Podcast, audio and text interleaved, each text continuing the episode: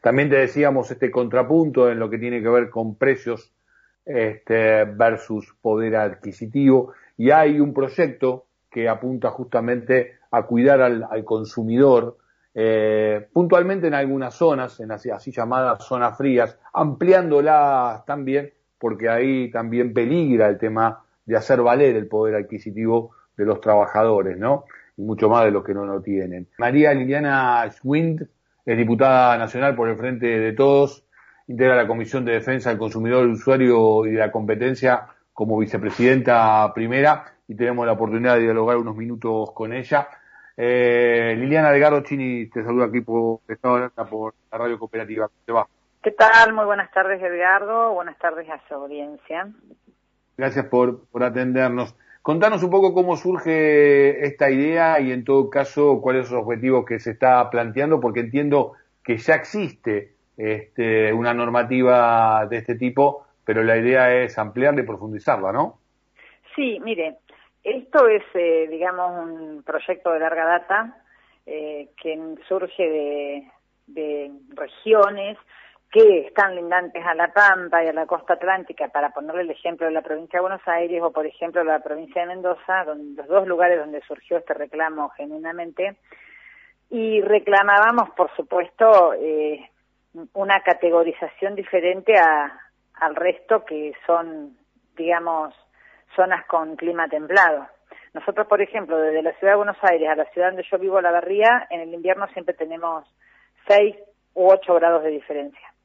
Entonces, eh, em, comenzamos esto hace muchísimo tiempo, reclamando, en ningún lado fuimos escuchados, nunca caminamos todos los despachos habidos de para ver, y finalmente, eh, cuando cambia el gobierno, que viene el gobierno del Frente de Todos, eh, Federico Bernal de Nargaz y Máximo Kirchner, que es el presidente de mi bloque, tomaron esta iniciativa que yo les presenté, que, comenzamos a, a contarles esto que les estoy contando a ustedes, el historial de esto, y bueno, sí, Máximo dijo pongámonos a trabajar, y estuvimos todo este año trabajando en esto, haciendo un estudio con Enargas y con el Servicio Meteorológico, para que ya que íbamos a reformar una normativa que ya existe, como bien dice usted, eh, la hiciéramos correctamente. Así que ah. en eso, esa es el historial del proyecto de cómo surge y usted me pregunta qué objetivo lleva. El objetivo es eh, que estas regiones, que para que usted se figure en el mapa, por ejemplo, la provincia de Buenos Aires sería toda la costa atlántica, las ciudades lindantes a la costa y eh, desde la zona de las sierras de Tandil hacia el sudoeste, hacia el centro y sudoeste, esa región.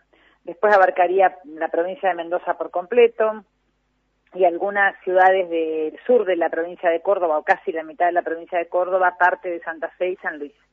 Y algunos departamentos o ciudades de Catamarca, por ejemplo, y de Salta. Mm. Eh, en el estudio que se hizo en Argaz se determinó un, un mapa en el que se estudió concretamente con normas ISO eh, la situación de los climas de esta región y así fue determinándose qué ciudades entraban y cuáles no.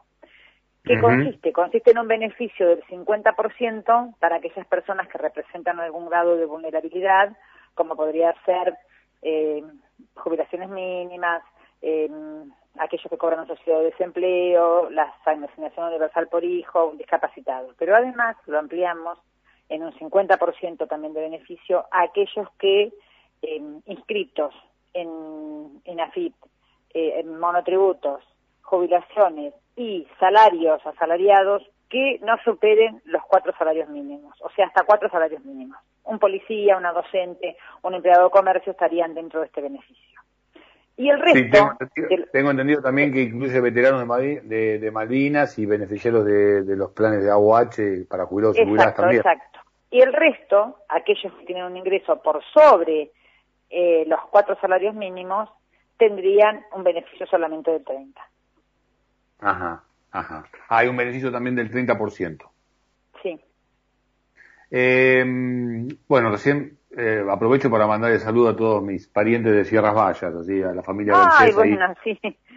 Este, la barría, así que vos hiciste una muy buena descripción y, obviamente que está bueno también para que eh, toda nuestra audiencia siga de cerca la, la zona que obviamente con, hace mucho que no voy, pero que conozco intensamente. Bueno, eh, podrás dar fe de que hace frío.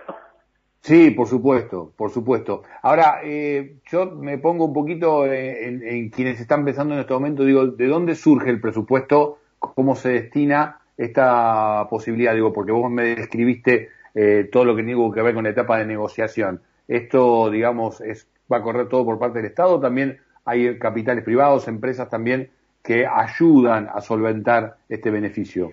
No, mira, si vos tomás tu factura de gas o cualquiera que nos está escuchando, va a encontrar que dice, yo no soy buena para recordar los números de las leyes, pero dice, en un ítem, artículo 75, ley 22.000 y pico, no me acuerdo del, número exacto, pero va a decir artículo 75, ley tanto.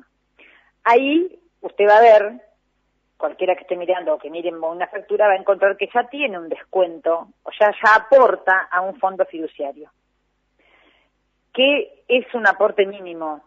Lo aportan todos quienes tienen, están conectados a la red de gas, reciben una factura de gas en cualquier rincón del país, de norte a sur, de este a oeste en una factura, por decirle, de 2.500 pesos, de 3.000 pesos, ese aporte es de 50 y pico de pesos. ¿Cuánto va a implicar esta ampliación del fondo fiduciario para un usuario residencial? 5 pesos. O sea, es ampliar un, un, fondo fiduciario que ya existe, que ya está en funcionamiento, que ya usted lo está pagando y que no le va a significar ningún impacto oneroso en la factura. ¿Quedó claro? Entonces nosotros no tocamos fondos, no tocamos fondos del, del Estado, del, del, Estado, no le estamos sacando educación, ni a salud, ni a tecnología, ni a nadie. Es un fondo que ya se creó en el 2002 y que lo estamos pagando y, ni nos damos cuenta. Incluye a 3 millones de argentinos aproximadamente esta amplitud de la norma. Sí, 3 millones de usuarios, porque es por el medidor. Supuestamente se irán a beneficiar muchos más argentinos, porque generalmente un medidor implica cuatro o cinco personas, o a veces más o a veces menos, pero el término medio es, nosotros ponemos por usuario, tres millones eh, de usuarios, de los cuales dos millones seiscientos no tienen ningún tipo de beneficio en la tarifa. Liliana, te hago una última consulta, casi nos quedamos quedando sin tiempo, pues sabes que teníamos ganas de conversar contigo desde más temprano, pero no, no se nos complicó la posibilidad de, de que de combinar el, horario, pero eh, obviamente vos representás el tema de la Comisión de Defensa del Consumidor, del Usuario y de la Competencia, y hoy por hoy está en superficie esta discusión con el tema de los precios de, de, los alimentos, los precios de, de, los comestibles, de la canasta, de la canasta básica. Bueno, agregado ahora, lo hemos desarrollado in extenso en el programa, el tema también del conflicto a partir de la situación de la carne. Eh, pero quería eh, cerrar esta entrevista con una reflexión tuya al respecto, porque obviamente estás imbuida en esta cuestión, ¿no?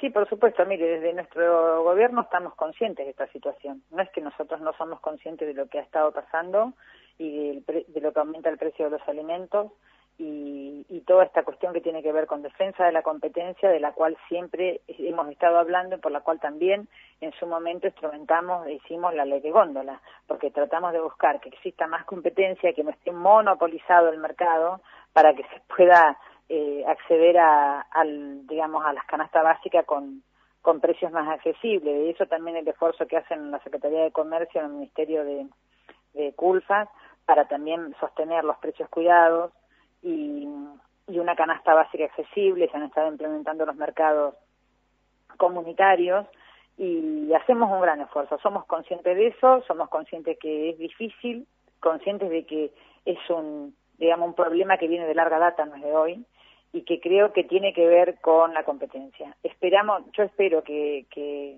los intendentes, las provincias, pongan un poco más el ojo sobre el tema de la ley de góndolas, que creo que eso va a hacer que por lo menos en los grandes hipermercados, en las grandes superficies, eh, exista más oferta y no el monopolio que existe y cómo, cómo eh, consiguen este, formar precios a través de eso, porque a veces uno cree que cuando va a una góndola y mira tantas marcas cree que son de diferentes eh, empresarios y, es, y es pues capaz que hay un, toda una góndola es de una sola o hay ocho marcas y son de un solo productor. Entonces creo que eso sí.